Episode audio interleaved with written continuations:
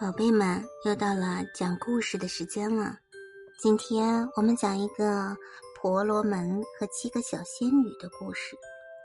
从前有个婆罗门，他很穷，妻子总抱怨他没本事，于是他决定到外面去碰碰运气。妻子听了这个想法，马上烤了七个香喷喷的面包递给丈夫，说：“这些给你在路上当点心，祝你好运。”婆罗门上路了，他走了好一阵子，觉得非常疲劳。看到路旁有一棵大树，就准备到树下休息。他觉得肚子很饿，于是拿出面包来，自言自语地说：“嗯，我快饿死了，要一口气把你们七个都吃掉。”巧得很，这棵树上住着七位小仙女。他们还以为婆罗门要把他们七个都吃掉呢。他们决定向婆罗门恳求不要吃他们。婆罗门突然看到七个小仙女排着队向他求饶，吓了一跳。只听其中一个说：“哦，尊敬的婆罗门，如果您肯放过我们，我们会送您一只特别的山羊。”婆罗门壮着胆子问：“那只山羊怎么特别了？”为首的仙女回答说：“这是一只魔力山羊，您只要喂它一点东西，它在咀嚼时就会吐出金块。”婆罗门非常感兴趣，说：“好吧，先把山羊牵来，让我看看。但愿真如你们说的那样。”那位仙女立即挥舞了一下她的魔杖，只见一只雪白的山羊从空中徐徐下降。仙女随手摘了一片树叶喂山羊，果然，山羊在咀嚼树叶时，口里不断往外吐金块。婆罗门心里暗暗高兴，他不露声色地说：“愿意放过他们。”等仙女们回到树上，他赶紧牵着山羊回家了。走到半路，天渐渐黑了，他只好到附近村里的一个朋友家中过夜。朋友为他准备了丰盛的晚餐。晚饭后，两人坐在一起聊天。婆罗门将自己的奇遇一五一十的告诉了朋友。这位朋友非常惊奇。等婆罗门躺下睡着后，他就蹑手蹑脚地溜到院子里，拿了一把白菜给魔力山羊吃。那山羊果真吐出许多金块。于是，朋友从自家羊圈里牵出一只羊，调换了婆罗门的魔力山羊。第二天早上，婆罗门谢过朋友后，牵着羊回家了。妻子看到丈夫牵来一只山羊，高兴地说：“啊，这下我们有羊奶喝了。”她的丈夫介绍说：“这是一只只会吐金子的魔力山羊。”说着，婆罗门就演示起来。但那只山羊只吃青草，不吐金子。妻子大为恼火，厉声说：“我不喜欢这种无耻的玩笑。”婆罗门闷闷不乐地来到那棵树下，喊道：“可恶的小仙女们，你们竟然欺骗我，用一只普通山羊打发我，我绝不饶了你们！”小仙女们都跳下树来，跪在婆罗门的面前说：“尊敬的婆罗门，我们没有骗您。”我们也不知道山羊为什么突然不吐金子了。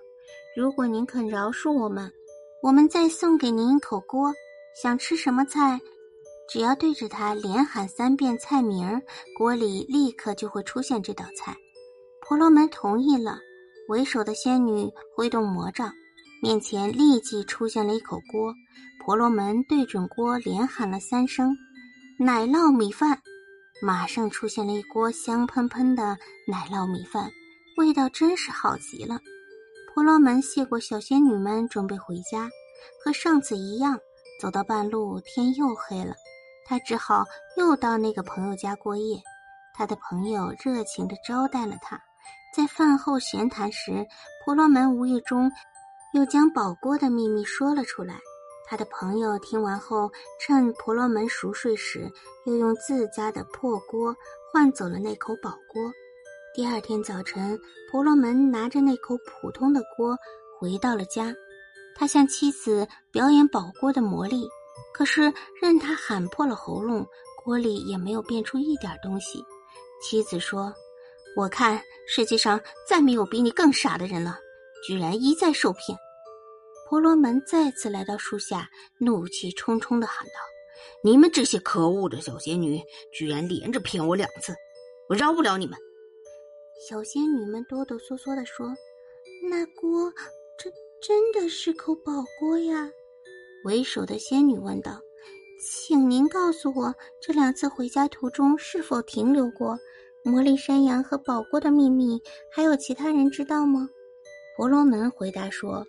我这两次都是在我的朋友家里过夜的，我的确向他提过山羊和宝锅的事。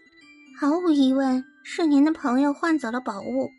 为首的仙女分析道：“请不要担心，我们会帮您把东西要回来。”说着，她拿出一条绳子和一根棍子，说：“请把这两件东西拿给您的朋友看，告诉他这两个东西是我们送的。”好吧，我会按你的嘱咐做的。但是这绳子和棍子又有什么用呢？婆罗门怀疑的问。到时候您就明白了。小仙女们说道。婆罗门依旧住在朋友家里。闲聊中，他故意泄露了棍子和绳子的事。晚上，等婆罗门睡熟后，他的朋友打开袋子，里面的绳子立即飞出来，将他捆绑得紧紧的。与此同时，棍子也飞出来，用力敲打他的背部，直打得他嗷嗷乱叫，连喊救命。婆罗门这才明白仙女们给他绳子和棍子的用意。